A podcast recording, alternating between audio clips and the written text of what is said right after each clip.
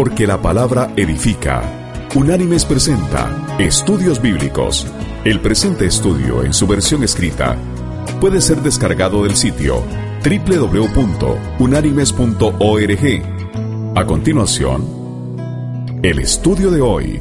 El estudio de hoy se llama Panes y Peces. Con el propósito de realizar un análisis a conciencia del tema de la provisión divina y del trabajo de los servidores del reino, vamos a analizar el texto bíblico que contiene el milagro de la multiplicación de los panes y los peces. Este evento fue narrado por los cuatro evangelistas. Para efectos del presente estudio, vamos a analizar el texto que está en el Evangelio de Marcos. Y vamos a ir al Evangelio de Marcos, allí al capítulo 6, y vamos a leer desde el versículo 30 hasta el versículo 44, que dice, Entonces los apóstoles se reunieron con Jesús y le contaron todo lo que habían hecho y lo que habían enseñado. Él les dijo, Venid vosotros aparte a un lugar desierto y descansad un poco. Eran muchos los que iban y venían, de manera que ni aún tenían tiempo para comer y se fueron solos en una barca a un lugar desierto. Pero muchos los vieron ir y lo reconocieron. Entonces muchos fueron allá a pie desde las ciudades y llegaron antes que ellos y se juntaron a él. Salió Jesús y vio una gran multitud y tuvo compasión de ellos, porque eran como ovejas que no tenían pastor. Y comenzó a enseñarles muchas cosas. Cuando ya era muy avanzada la hora, sus discípulos se acercaron a él y le dijeron, El lugar es desierto y la hora ya muy avanzada. Despídelos para que vayan a los campos y aldeas de alrededor y compren pan, pues no tienen que comer. Respondiendo él, les dijo, Dadles vosotros de comer. Ellos le dijeron, ¿Quieres que vayamos y compremos pan por doscientos denarios y les demos de comer? Él les preguntó, ¿cuántos panes tenéis? Id a ver. Y al saberlo dijeron, cinco y dos peces. Entonces les mandó que hicieran recostar a todos por grupos sobre la hierba verde. Se recostaron por grupos de ciento en ciento y de cincuenta en cincuenta. Entonces tomó los cinco panes y los dos peces, y levantando los ojos al cielo, bendijo y partió los panes y dio a sus discípulos para que los pusieran delante. También repartió los dos peces entre todos. Comieron todos y se saciaron. Y recogieron de los pedazos y de lo que sobró de los peces doce cestas llenas. Los que comieron eran cinco mil hombres.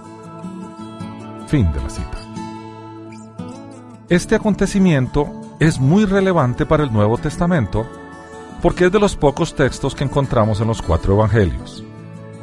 Está en este texto que es Marcos 6 del versículo 30 al 44, en el Evangelio de Mateo capítulo 14 versículos del 13 al 21, en el Evangelio de Lucas capítulo 9 versículos del 10 al 17 y en el Evangelio de Juan capítulo 6 versículos del 1 al 14.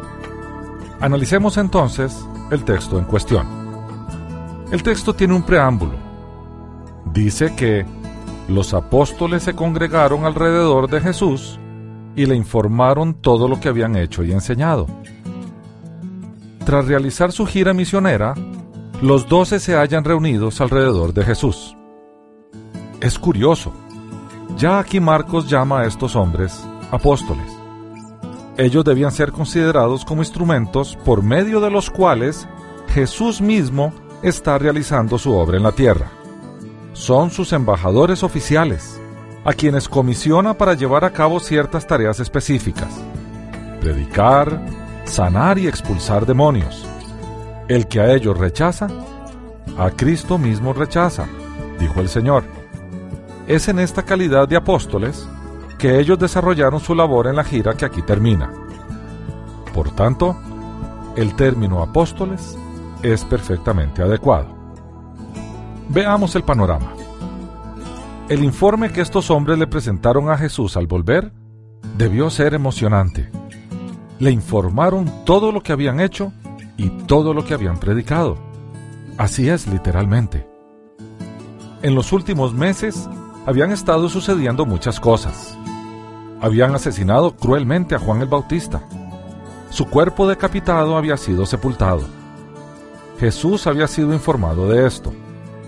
Herodes se perturbó grandemente cuando oyó acerca de los milagros de Cristo. Iban y venían toda clase de rumores en cuanto a la identidad de Jesús. El rey había admitido uno de estos rumores como verdadero y decía, el hombre a quien yo decapité, es decir, Juan, ha resucitado.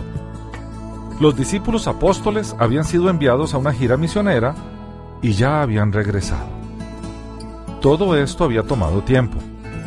No es de extrañar, por tanto, que el milagro de la alimentación de los cinco mil, descrito aquí en Marcos 6, versículos del 30 al 44, ocurriese cuando la Pascua estaba próxima probablemente en abril del año 29 después de Cristo, como es claro por el Evangelio de Juan capítulo 6 versículo 4. El gran ministerio galileo que probablemente se extendió desde diciembre del año 27 hasta más o menos abril del año 29 después de Cristo estaba llegando a su término. A partir de ahora, el Señor continuaría trabajando en Judea.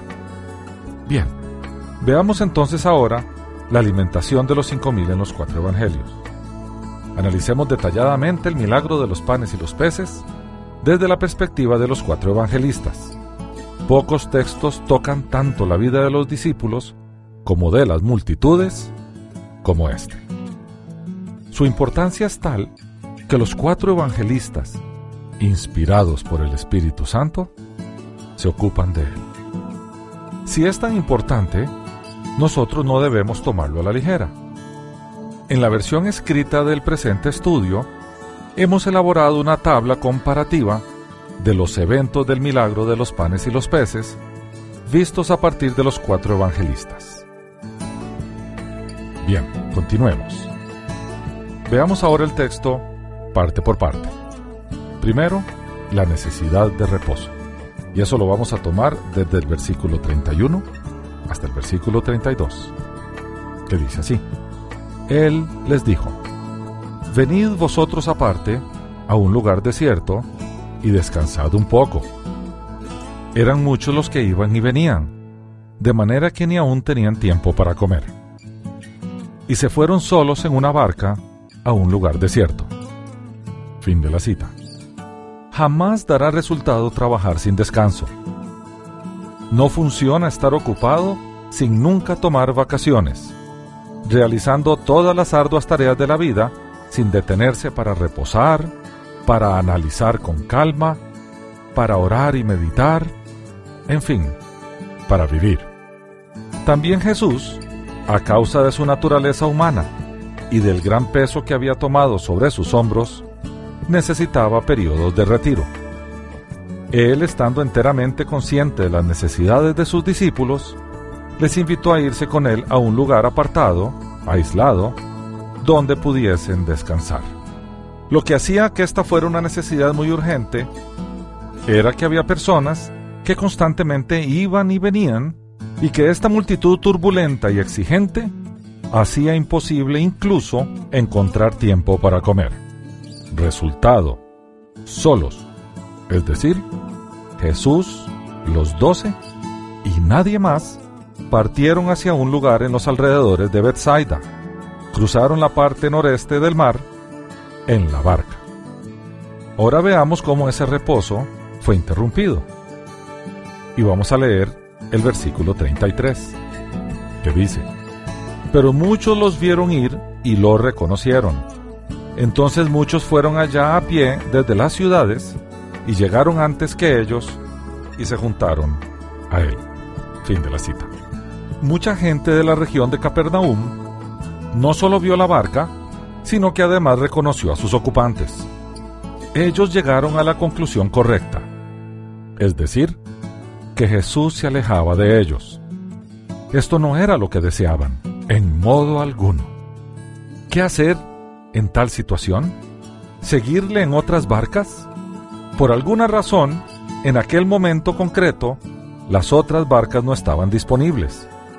De modo que en lugar de esperar hasta que estuviesen a disposición, en su afán por ver a Jesús, aquella gente comenzó a correr por la ribera norte del lago. Para ellos, la distancia total era de unos 16 kilómetros. La trayectoria recta en barca era una distancia de unos 6 kilómetros. A causa de su anhelo por estar con Jesús, la multitud comienza a correr hacia el lugar tan rápido que por un momento realmente sobrepasa la barca en velocidad y tal vez va más adelantada que ella. Pero esto no significa necesariamente que la multitud llegara allí antes que Jesús y los doce. Lo que sí podemos suponer es que no toda la multitud llegó al mismo tiempo. Los más jóvenes y veloces deben haber llegado primero. Estos recibieron al Señor cuando se bajó de la barca. El resto, que debió ser la mayoría, debe haber llegado después y por lo tanto el Señor bajó a recibirlos. Las multitudes se mueven lentamente y no necesariamente simultáneamente. Esta multitud era de más de 5.000 personas porque había que adicionar mujeres y niños. Es evidente que para correr al lado del lago debieron unos seguir a otros, lo cual lo debió hacer más lento. En la versión escrita del presente estudio, presentamos un mapa del lago, o sea, del mar de Galilea, en los tiempos de Jesús, y allí nos damos una idea aproximada de lo que debió haber sido esa carrera famosa. Bien, un hecho digno de especial atención es el siguiente. En gran parte el maestro y sus discípulos no logran el reposo o descanso que buscaban. Algo descansaron, porque Jesús y los doce parecen haber estado juntos por un corto tiempo, si bien esta tregua se vio muy mermada. ¿Cómo reacciona Jesús ante la interrupción de su descanso? La respuesta se halla en la manifestación de su compasión. Esta compasión la vemos en el versículo 34, que dice, Salió Jesús y vio una gran multitud y tuvo compasión de ellos, porque eran como ovejas que no tenían pastor, y comenzó a enseñarles muchas cosas. Fin de la cita.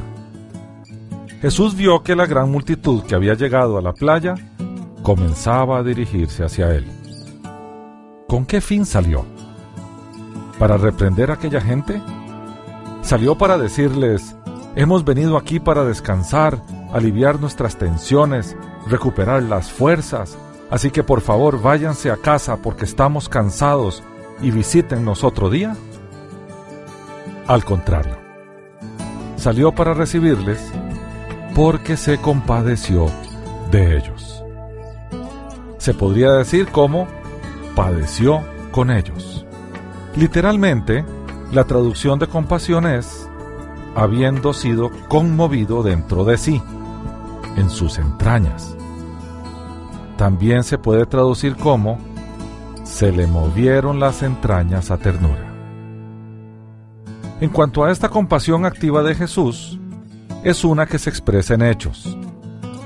Mentalmente sondea sus penas, les comprende, en su corazón lleva sus cargas, les ama, con su voluntad les quita las aflicciones, les sana, para él la compasión no es solo una emoción, es un tierno sentimiento que se transforma en acción efectiva.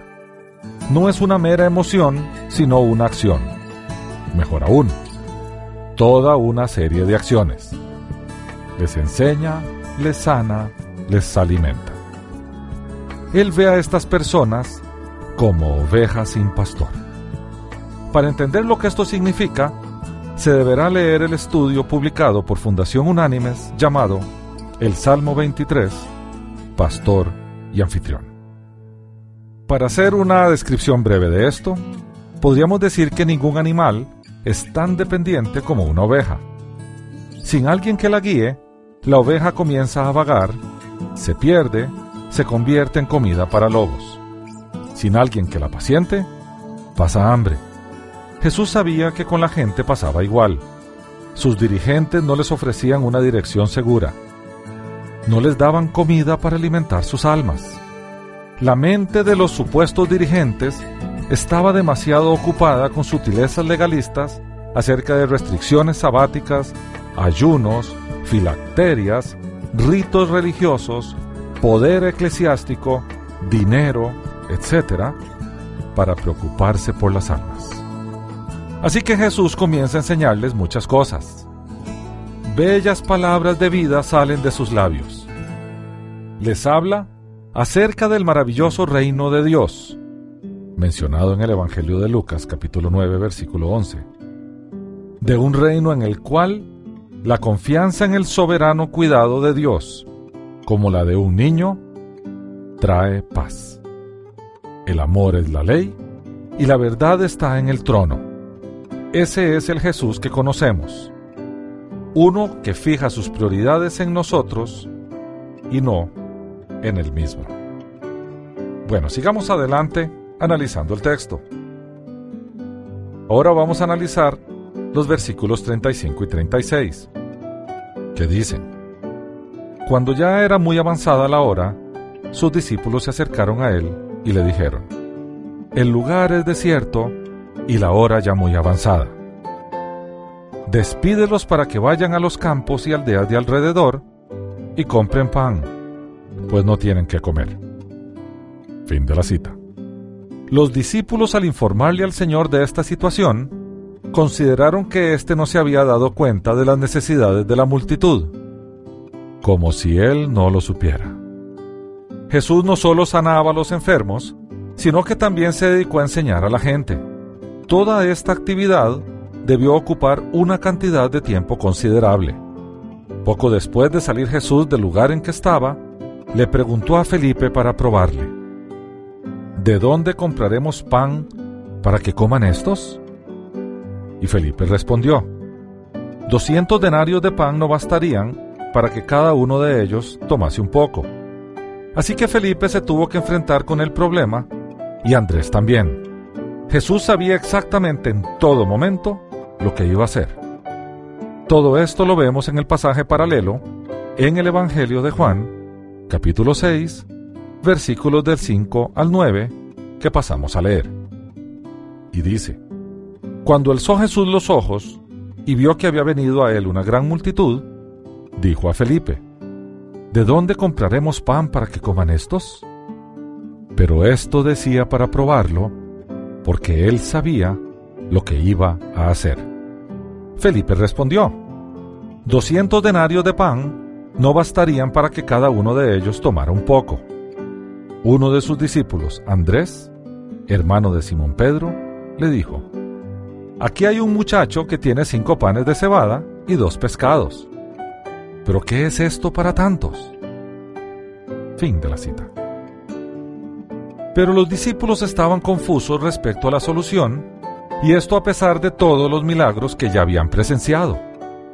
Y ahora, aunque el sol aún no se ponía, el día estaba muy avanzado, es decir, el día llegaba a su fin. Por medio de estos milagros y enseñanzas, el Señor cautivaba intensamente a las vastas multitudes que ni siquiera a aquella hora tenían intenciones de irse. Para que se fuesen, había que despedirlos. Es así como los discípulos hacen notar a su maestro lo solitario del paraje y lo avanzado de la hora. Este es un lugar solitario, le dicen. Es decir, esto no es una ciudad con lugares cercanos donde se pueda comprar alimento es una región desolada. Para ir a cualquiera de las aldeas circundantes en busca de pan, se necesita tiempo. Además, el día llega a su fin. En consecuencia, aconsejan a Jesús que despida a la gente inmediatamente para que traten de ir a las granjas y aldeas para comprar alimento. Ahora veamos las instrucciones que el Señor les gira. Estas están en el versículo 37, que dice, Respondiendo él, les dijo, Dadles vosotros de comer. Fin de la cita. La respuesta de Cristo fue impresionante. ¿Qué quería decir Jesús al mandar vosotros dadles de comer? Tal vez es imposible dar una respuesta totalmente satisfactoria a esta interrogante. Sin embargo, se pueden señalar algunos puntos. Primero, Jesús quiere decir que los discípulos no deberían desentenderse de las responsabilidades tan pronto. A menudo se sentían inclinados a hacer esto mismo y decir simplemente, despide a la gente. O como le dijeron a la mujer sirofenicia, despídela. Incluso reprendieron a los que traían a los niños pequeños a Jesús para que los tocase. Su lema con demasiada frecuencia era, no molestéis al Maestro y no nos molestéis a nosotros. A la luz de estos textos, se puede decir confiadamente que Jesús quería recordarles a sus discípulos que la solución no consiste en tratar de librarse de las personas necesitadas. Ciertamente, no es esta la forma en que Dios hace las cosas. Segundo, Jesús quiere que pidan, busquen y llamen. Y vamos a ir al Sermón del Monte, al Evangelio de Mateo. Allí en el capítulo 7 vamos a leer los versículos 7 y 8 que dicen, así dice el Señor, Pedid y se os dará, buscad y hallaréis, llamad y se os abrirá, porque todo aquel que pide recibe, el que busca halla, y al que llama se le abrirá. Fin de la cita. En otras palabras, que busquen la promesa que Dios les ha hecho y se dirijan a Él porque Él puede remediar toda necesidad. El que proveyó el vino cuando se acabó en las bodas de Caná ¿No puede acaso proveer también de pan? Cosa curiosa. Él provee los elementos de la cena conmemorativa de su muerte. Vino y pan. Su primer ordenanza. Para aprender de sus ordenanzas, ver el estudio de Fundación Unánimes, las dos ordenanzas de Jesús. Bien, tercero, teniendo en cuenta que pan, según el uso del término en este relato, al mismo tiempo se refiere a aquello que remedia la necesidad física. Es también símbolo de Jesús en cuanto pan de vida. Y hay todo un tratado sobre esto en el Evangelio de Juan, en el capítulo 6, en los versículos del 35 al 48. Entonces, ¿no está también diciéndoles a estos pescadores de hombres que ellos deben ser el medio en las manos de Dios para remediar las necesidades espirituales de la gente? Para ampliar este concepto, debemos ir al estudio de Unánimes, el pan de vida y el sacerdocio de Jesús. Bien, sigamos analizando el texto. Veamos ahora la respuesta de los discípulos. Esa se consigna en los versículos 37 al 39, ¿Qué dice, Ellos le dijeron, ¿Quieres que vayamos y compremos pan por doscientos denarios y les demos de comer? Él les preguntó, ¿cuántos panes tenéis? Id a ver. Y al saberlo dijeron, cinco y dos peces. Fin de la cita. Según el Evangelio de Juan capítulo 6 versículo 7, fue a Felipe, uno de los doce, a quien se le ocurrió primero esta idea. Sin embargo, después de haberla considerado y después de incluso haberla mencionado a los otros discípulos, él también la desechó de inmediato por ser poco práctica. Esto se ve claro porque le dice a Jesús, 200 denarios de pan no bastarían para que cada uno de ellos tomase un poco. No obstante, como grupo, aquellos hombres no querían desechar totalmente la idea. De modo que le preguntaron a Jesús, ¿hemos de ir y comprar 200 denarios de pan? El denario de plata era, tal vez, la moneda romana más usada en tiempos del Nuevo Testamento. Literalmente, el nombre denario significa que contiene 10. Se le llamó así en relación con el as, una moneda de bronce cuyo valor era un décimo de un denario. Un denario representaba el jornal que se pagaba a un obrero por el trabajo de un día. En consecuencia, 200 denarios equivalen a la remuneración que un hombre percibía por 200 días de trabajo. Lo que los discípulos le preguntaban a Jesús entonces es si una hora tan avanzada del día tenían que salir e intentar comprar la enorme cantidad de pan necesaria para aquella multitud. Suponiendo que les fuese posible obtenerlo y cargarlo de vuelta para alimentar aquellas bocas hambrientas, ¿tenían acaso en ese momento una suma tan grande de dinero? Pero ¿de qué otro modo podrían cumplir la orden del maestro? Vosotros dadles de comer, dijo él. Jesús no les reprende en ese momento por su falta de fe, ni responde a su pregunta concreta. Entonces les preguntó, ¿cuántos panes tenéis? Y dived. Cuando lo averiguaron le dijeron, cinco y dos peces. La respuesta de los discípulos no fue de fe, sino casi de desesperación. Esto se deja ver especialmente en la fraseología de la respuesta registrada en Mateo. No tenemos aquí nada sino cinco panes o panecillos y dos peces. Evidentemente, estos hombres no habían captado el significado de la exhortación, vosotros dadles de comer. El Evangelio de Juan da más detalles.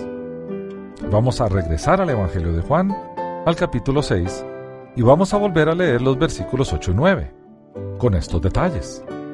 Dice así, uno de los discípulos, Andrés, hermano de Simón Pedro, le dijo, Aquí está un muchacho que tiene cinco panes de cebada y dos pececillos.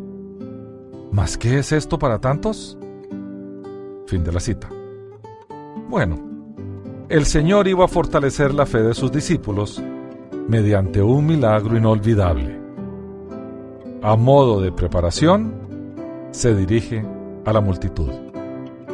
Y leamos ahora del Evangelio de Marcos otra vez, capítulo 6, los versículos 39 y 40, que dice, Entonces les mandó que hicieran recostar a todos por grupos sobre la hierba verde. Se recostaron por grupos, de ciento en ciento, y de 50 en 50. Fin de la cita.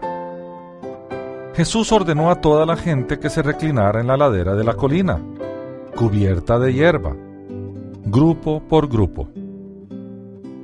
Literalmente del griego, simposium symposium. Un simposium, como la misma palabra sugiere, fue originalmente un beber juntos o una fiesta para beber la palabra derivó a un sentido secundario, fiesta de cualquier tipo. A menudo, pero no necesariamente, tal fiesta se caracterizaba por comer y beber juntos, música y canciones. Aún hoy tenemos nuestros simposios, en donde algunos oradores expresan sus puntos de vista acerca de varios aspectos de un tema determinado de antemano. Sin embargo, en este texto, el significado es sencillamente una fiesta social, compañía. De ahí que se traduzca en grupos. Bien, la orden era fácil de obedecer, ya que por aquella época del año las laderas de la colina debían estar cubiertas de hierba. Marcos dice que la gente se reclinó por montones, o posiblemente también prado por prado. Sea como fuere, allí estaba aquella colorida multitud de personas vestidas con sus llamativas vestimentas de vivos y alegres colores, reclinadas bajo la bóveda azul del cielo, sobre la hierba, con el mar de Galilea a escasa distancia. Al hablar literalmente de montón a montón, o de por montones de 100 y de 50, ¿se está queriendo decir en 100 filas de 50 cada una? De ser así, estaría en concordancia con el versículo 44, que dice que fueron cinco mil varones. En ambos casos, ya sea el versículo 40 o el 44, no se cuentan las mujeres y niños. O tal vez se quiere decir que algunos grupos eran de 100 personas y otros de 50. En todo caso, la agrupación era muy práctica. Hizo que la distribución del pan y de los peces y el recuento de las personas fuesen más fáciles.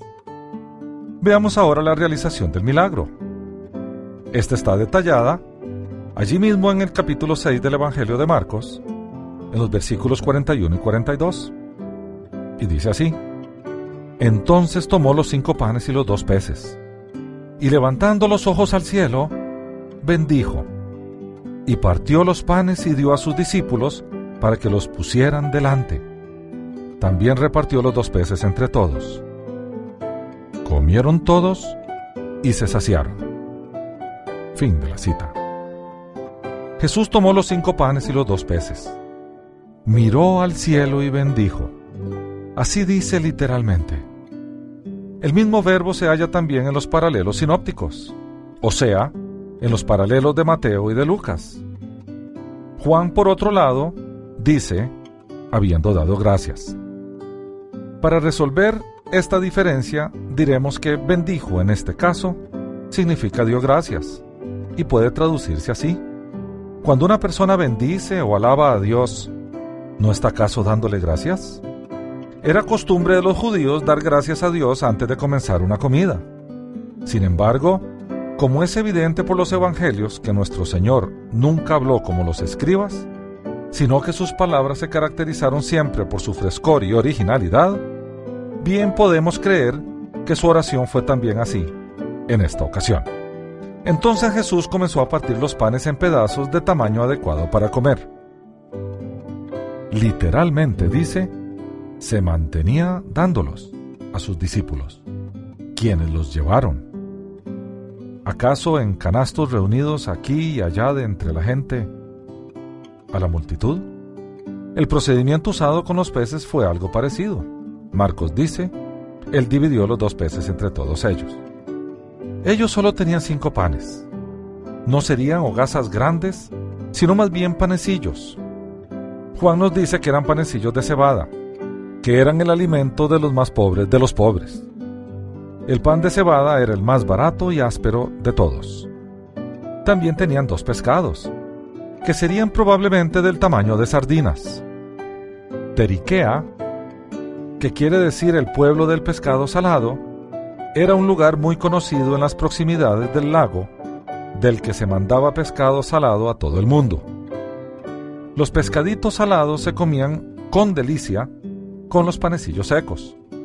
No parecía gran cosa pero Jesús lo tomó en sus manos e hizo maravillas con ellos. En las manos de Jesús, poco es siempre mucho.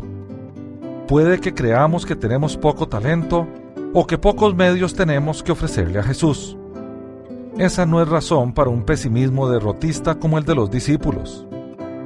Lo único fatal es decir, para lo que yo puedo hacer, no vale la pena intentarlo. Si nos ponemos en manos de Jesucristo, está por ver lo que Él puede hacer con nosotros y por medio de nosotros. Lo sorprendente fue que Jesús no hizo aparecer pan y pescado de la nada. Tomó de lo que tenían los discípulos, de lo poco que tenían los discípulos, de lo único que tenían los discípulos. Aquí hay una gran lección para todos nosotros. Para aquellos que sentimos que Dios no nos puede usar, porque no sabemos lo suficiente o porque no tenemos lo suficiente. El psicólogo y pastor Milton Rosales, citando a Sixto Porras, dice, Cuando Dios te usa, te usa con lo que sabes, porque no te puede usar con lo que no sabes. Y cuando Dios te usa, te usa con lo que tenés, porque no te puede usar con lo que no tenés. El Señor se glorifica desde lo pequeño hacia lo grande. De otra forma, no le daríamos gloria a Él. Cualquiera hace cualquier cosa teniendo las condiciones ideales, pero aquellos que teniendo las condiciones adversas trabajan, trabajan bajo el poder de Dios. La impresionante belleza del relato se ve realzada por el hecho de que solo se usan unas pocas y sencillas palabras para relatar el milagro de la multiplicación de los fragmentos. Se podría decir que el milagro está implícito más que expresado explícitamente. Dice que todos comieron y se saciaron. Preguntémonos, en qué momento exactamente se multiplicaron el pan y los peces? ¿En sus manos? Probablemente. Pero ni aun esto se afirma. Lo único que realmente sabemos es que hubo abundancia de panes y peces. En realidad, bastante y mucho más para todos. En algún momento entre el partimiento o división y la recepción de los pedazos por parte de la gente, debió ocurrir el milagro. Todos comieron y se hartaron, es decir, recibieron cuanto quisieron. Quedaron totalmente satisfechos. Repartieron panes y peces para cinco mil hombres, sin contar mujeres y niños. Contando mujeres y niños, debieron ser más de diez mil personas. Todo de cinco panes y dos peces. Sigamos adelante en el texto. Leamos ahora los versículos 43 y 44, que se nos habla de lo que se recoge porque sobró. Y dice así, y recogieron de los pedazos y de lo que sobró de los peces, doce cestas llenas. Los que comieron eran cinco mil hombres. Fin de la cita. Al final recogieron doce cestas de pedazos sobrantes. Sobre este tema de las cestas y de los doce se ha especulado mucho. Pero veamos que el significado de esto es un poquito más simple de lo que la gente piensa. No hay que buscar simbología y numerología ni nada por el estilo. Ningún judío ortodoxo viajaba nunca sin su cesta característica, que se llamaba cofinos. Había dos razones para llevar esta cesta, que estaba hecha de mimbre y tenía un cuello estrecho que se iba ensanchando hacia abajo. La primera era que un judío ortodoxo tenía que llevar sus provisiones de comida para estar seguro de comer alimentos permitidos por la ley. La segunda, muchos judíos iban por la vida de pordioseros profesionales y metían lo que les daban en su cesta. La razón de que hubiera doce cestas es sencillamente que los apóstoles eran doce. Fue en sus propias cestas donde recogieron ahorrativamente los trozos sobrantes para que no se perdiera nada. Hay aquí un mensaje adicional. La contaminación es irresponsabilidad. Lo que no se puede comer no debe tirarse por cualquier parte. Esparcir desperdicios es pecaminoso. Desperdiciar es condenable. Lo que no se puede comer se debe recoger. Según Marcos, esto se aplica no solo al pan, sino también al pescado. Tan grande fue el milagro que Marcos peca de modesto cuando dice que los cinco panes y los peces fueron más que suficientes para dar de comer a cinco mil varones, pues ni siquiera menciona el número de las mujeres y los niños, aunque estos también gozaron de la dádiva que Jesús había provisto de forma tan milagrosa y abundante. Como en otros lugares, aquí Jesús se revela como el Salvador perfecto aquel que provee tanto para el cuerpo como para el alma. Jesús jamás empleó su poder para realizar milagros con fines destructivos, ni para herir a personas, sino siempre para socorrerlas. Alimentó a los que padecían hambre, sanó a los enfermos, tuvo compasión y enseñó a los desviados y buscó a los perdidos. Él es el modelo perfecto que debemos seguir por tres años nos mostró cómo debemos ser. A nosotros nos toma toda una vida intentarlo.